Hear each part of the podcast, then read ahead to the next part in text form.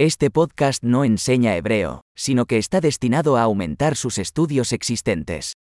Un componente importante del aprendizaje de idiomas es someter al cerebro a grandes cantidades del idioma, y ese es el simple objetivo de este podcast. Escucharás una frase en español y luego la misma idea expresada en hebreo. Repítelo en voz alta lo mejor que puedas. Vamos a intentarlo. Me encanta el hebreo. Ani ohev ivrit.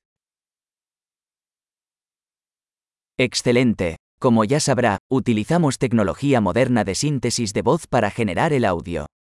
Esto hace posible lanzar nuevos episodios rápidamente y explorar más temas, desde prácticos hasta filosóficos y de coqueteo.